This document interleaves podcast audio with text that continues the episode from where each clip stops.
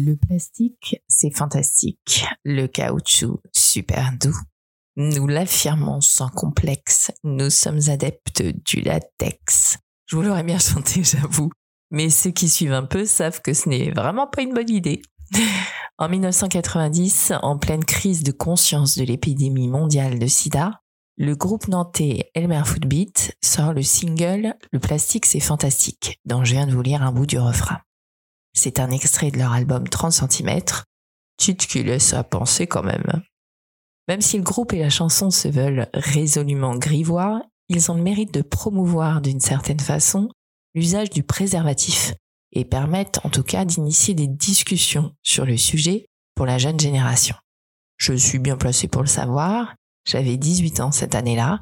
Et si j'ai hurlé cette chanson en soirée, ravie de pouvoir enchaîner impunément les allusions olé olé, elle m'a en effet également permis des échanges sur ce sujet si important.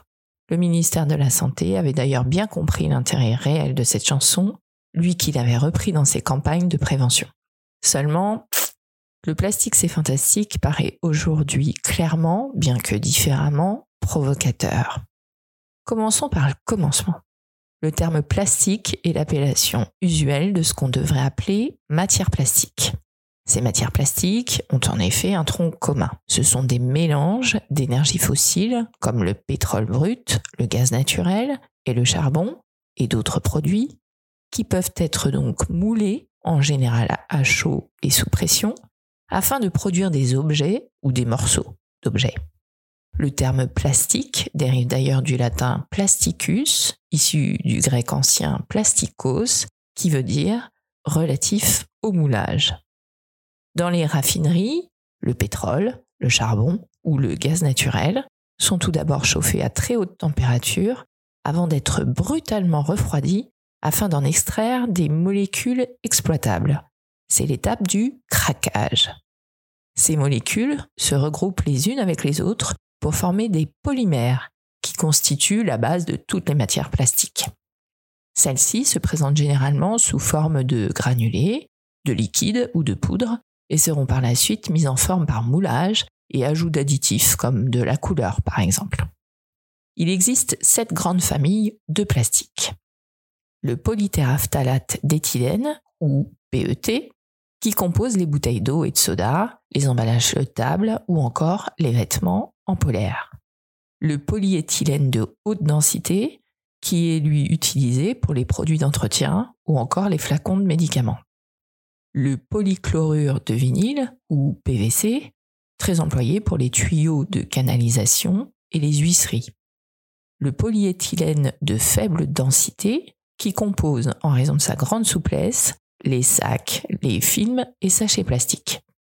Le polypropylène que l'on retrouve dans le plastique des ordinateurs ou dans les pièces automobiles, le polystyrène qui forme les gobelets et les assiettes jetables, les stylos ou encore les pots de yaourt, et ensuite tous les plastiques non inclus dans ces six premières catégories, et ça en fait encore un paquet, croyez-moi. Et si je ne vous ai pas épargné cette liste un peu technique, euh, désolé, c'était dans le but de vous montrer que dire le plastique n'a finalement pas de sens. Dès l'Antiquité, les civilisations ont eu recours aux propriétés plastiques de l'ambre, du caoutchouc ou de la corne à travers leurs objets du quotidien. L'histoire des matières plastiques remonterait à l'Égypte antique. Au XVe siècle avant Jésus-Christ, les Égyptiens employaient des cols à base de gélatine, de caséine ou d'albumine. Un document daté de 1470 avant Jésus-Christ décrirait d'ailleurs la fabrication de la colle à base de gélatine d'os dans la construction du mobilier. Les Romains produisaient quant à eux une matière à base d'écailles de tortue qu'ils chauffaient, puis moulaient, pour en faire de petits objets tels que des peignes, par exemple. À la fin du XVe siècle, c'est notre ami Christophe Colomb qui rapporte des plans de caoutchouc en Europe. Ils sont appelés ainsi car cao veut dire bois et chou qui pleure, donc bois qui pleure, pour les Amérindiens. Ça n'a pas grand-chose à voir avec notre histoire, je vous avoue, mais j'avais envie de vous le placer là quand même. En 1835, c'est un Français, le chimiste Henri Victor Regnault, qui découvre par accident la réaction de polymérisation du chlorure de vinyle. Je ne sais pas trop s'il faut dire cocorico. Il faut attendre 1856 pour que le celluloïde soit inventé par on ne sait pas trop qui finalement. Il est considéré comme la toute première matière plastique. Sa composition de nitrate de cellulose et de camphre a été petit à petit améliorée pour la rendre finalement facile à modeler et à produire. Très inflammable, le celluloïde n'est quasiment plus utilisé aujourd'hui. On l'utilisait en particulier pour fabriquer les bobines de films, celles qui prenaient feu tellement facilement qu'elles sont aujourd'hui interdites d'exploitation. Suite à l'invention du celluloïde en 1856, les autres matières plastiques ont été peu à peu mises au point. Vous remarquerez qu'il n'y a pas qu'un seul inventeur du plastique, mais des personnes qui ont découvert soit une matière plastique particulière, soit les procédés pour les produire et les utiliser massivement. Leur utilisation se développe alors avec la mise au point de plastique synthétique. Des centaines de chercheurs et de bricoleurs sont à l'origine de cet essor. Les premiers plastiques artificiels résultaient de la transformation chimique de polymères naturels tels la cellulose et la caséine. La première matière plastique industrielle basée sur un polymère synthétique est quant à elle la bakélite, qui sera en particulier utilisée pour les cadrans téléphoniques. Il faut véritablement atteindre les années 1950 pour que les matières plastiques connaissent un immense succès. C'est alors l'émergence de la société de consommation et avec elle de nouvelles habitudes commerciales et usuelles. En 1963, en 1963, l'invention récente du polypropylène et du polyéthylène était d'ailleurs récompensée d'un double prix Nobel de chimie, rien que ça. Au même moment, l'introduction du premier sac en plastique constituait une petite révolution. On rangeait alors chariots de course et paniers en osier. La production mondiale de plastique en 1950 était de 1,5 million de tonnes déjà. Sauf qu'on en était à 117 millions de tonnes en 1990, à 368 millions de tonnes en 2019, et qu'à ce rythme, on pense en être encore au double en 2040. Au total, ce sont près de 9 milliards de tonnes de matières plastiques qui ont été produites dans le monde, selon un rapport de l'ONU publié en 2018. Aujourd'hui, c'est près de 5 millions de tonnes de plastique qui sont utilisés chaque année en France, selon le bilan national du recyclage, soit environ 70 kg par habitant. Léger, résistant, abordable, on estime que plus de 10 tonnes de plastique sont donc produites chaque seconde pour être réutilisées massivement dans toutes les industries du monde, bien souvent à travers des produits à usage unique. Et c'est bien sûr là que le bas blesse plus de 40% du plastique n'est en effet utilisé qu'une seule fois avant d'être jeté. Et on estime que la moitié des matières produites chaque année finissent à la poubelle avant un an. On parle des emballages divers, des barquettes de nourriture, les emballages de jouets, mais aussi les sacs jetables bien sûr ou les pailles qui sont désormais interdits en France. Or, ces matières plastiques ne sont quasiment pas biodégradables. Leur durée de vie est estimée à minimum 100 ans pour un briquet, 1000 ans pour une bouteille de lait. Mais en fait, on peut plutôt dire entre 100 ans et l'infini. Alors le tri permet de se donner bonne conscience, bien sûr, mais toutes les matières plastiques ne se recyclent malheureusement pas. Il faut savoir que le recyclage de ces mêmes matières plastiques est souvent coûteux, très énergivore et parfois difficile à mettre en place tout simplement. Impossible de recycler les gobelets à café ou les sacs en plastique par exemple, car la solution ne serait pas économiquement viable.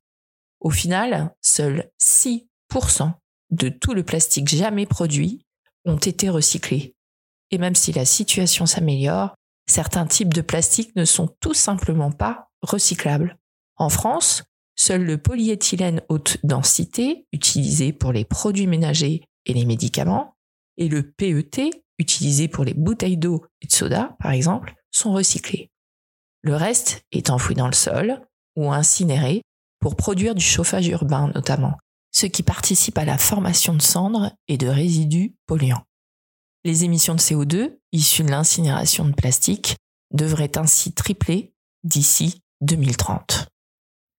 De plus, les étapes de transformation des composants afin de fabriquer des matières plastiques sont à la fois longues et complexes et nécessitent des quantités considérables d'eau et d'énergie pour fabriquer le moindre sac plastique qui finira à la poubelle au bout d'une vingtaine de minutes d'utilisation seulement. L'extraction des matières premières, le transport, la transformation de ces mêmes matières premières libèrent également dans l'atmosphère des éléments cancérigènes et sont responsables au total de 6% des émissions mondiales de gaz à effet de serre. Ce qui entraîne que moins de 75 ans après l'engouement international pour ces fameuses matières plastiques, elles sont passées de solutions miracles à l'un des pires ennemis de notre planète. Nous avons en effet tous en mémoire malheureusement des images de cette masse gigantesque de déchets flottant au cœur du Pacifique Nord, ce septième continent, comme on l'a trop joliment appelé, découvert en 1997 par l'océanographe américain Charles Moore au cours de l'une de ses expéditions. C'est probablement le symbole mondial du problème du plastique. Et malheureusement, depuis, quatre autres zones d'accumulation massive de plastique ont été repérées dans tous les océans de la planète. Il s'avère que 73% des déchets présents sur les plages sont en matière plastique. Pourquoi une telle hégémonie? Déjà parce que le plastique n'est donc pas biodégradable, au contraire d'autres déchets, et puis également parce qu'il est particulièrement dimensionné pour être léger et du coup très bien s'envoler. Des plages, il migre facilement à l'eau. Les 300 000 tonnes de déchets plastiques qui flottent actuellement à la surface des océans ne représenteraient en fait qu'un seul pourcent du plastique présent en milieu marin. Les 99 autres pourcents ne seraient pas visibles et ou seraient en train de se décomposer en microparticules qui seront ingérées par la faune et la flore et bien souvent la tuer, si ce n'est pas pour finir dans nos assiettes. À ce rythme, écoutez bien, on estime d'ailleurs que les océans contiendront plus de plastique que de poissons d'ici à 2050, soit une masse d'environ 750 millions de tonnes. Et saviez-vous également que dans bien des produits cosmétiques, tels que des gommages, des dentifrices, des gels douches, on trouve des microbilles de plastique si petites qu'elles passent généralement à travers les installations de traitement des eaux usées, qu'elles sont du coup rejetées directement dans les cours d'eau, qu'elles ne se dégradent pas avec le temps, comme le reste de leurs amis, et peuvent transporter des produits chimiques toxiques dans les organismes marins. C'est à mon très humble avis la prochaine étape des interdictions de production. On se fiche un peu de nos têtes quand même d'avoir l'audace de vendre encore ce genre de produits aujourd'hui. Et bien évidemment, si le plastique est toxique pour la faune et la flore, il est également nocif pour l'homme. On pense notamment au scandale du bisphénol A, interdit en France depuis 2015, mais qui circule encore librement dans bien d'autres pays, dont certains européens. En tant que perturbateur endocrinien, on reproche au bisphénol A notamment de favoriser l'apparition de certains cancers et de diminuer la fertilité, parmi de nombreux autres risques. Le PET de bouteille en plastique peut quant à lui générer un élément chimique particulier reconnu lui aussi comme potentiellement cancérigène. En tant que cousin de l'arsenic, on l'utilisait comme vomitif au Moyen Âge. Ce qui fait qu'au final, je vous le donne en mille, on estime que nous ingérons chaque semaine, vous et moi, l'équivalent d'une carte de crédit de matière plastique. Avouez que vu comme ça, le plastique, c'est plus fantastique du tout, hein Sauf qu'il faut reconnaître qu'il a quand même également des bons côtés. Dans l'industrie automobile, par exemple, les sièges, les poignées, les essuie-glaces permettent de diminuer le poids des voitures qui consomment ainsi moins de carburant. Dans les bâtiments, les fenêtres en PVC procurent une bonne isolation à relatif bas coût. Les logements consomment alors du coup moins d'énergie pour le chauffage. Dans le secteur médical, certains produits en plastique utilisés une seule fois permettent d'améliorer l'hygiène. Dans l'industrie agroalimentaire, les emballages plastiques permettent de conditionner de nombreux aliments et de les transporter dans de bonnes conditions.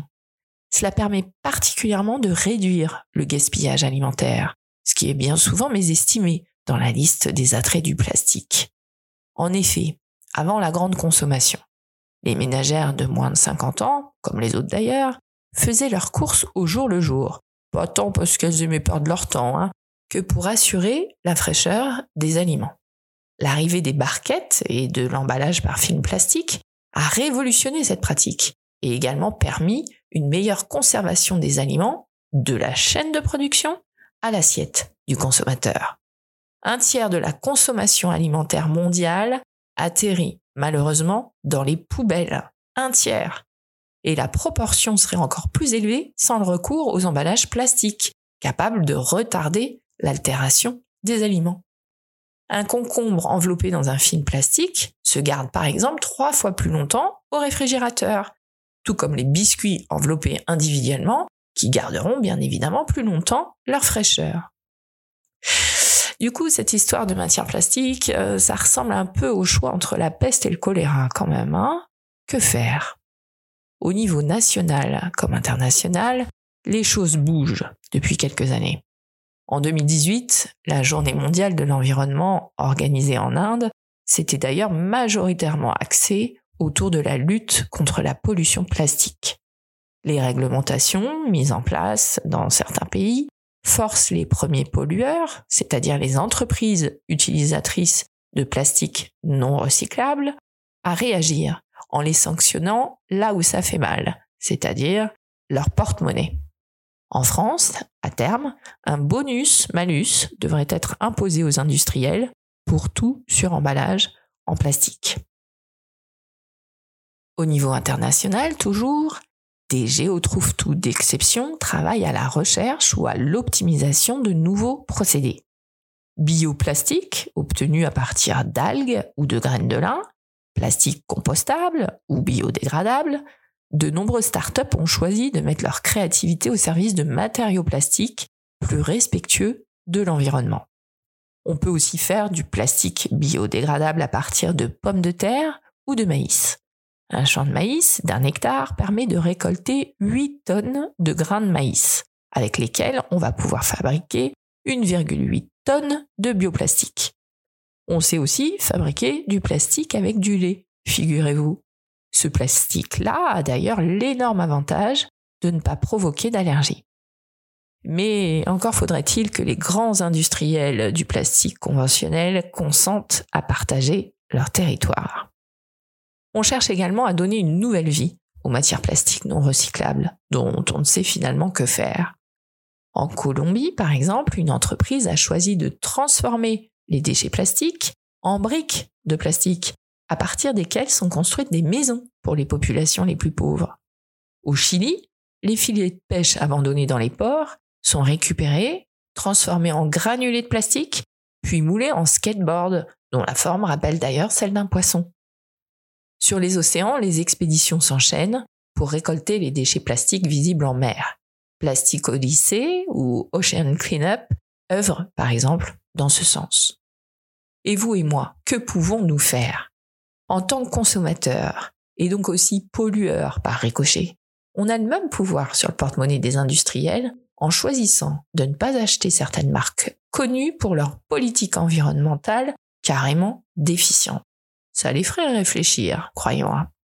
On va faire ses courses avec ses propres sacs réutilisables et ses filets pour fruits et légumes.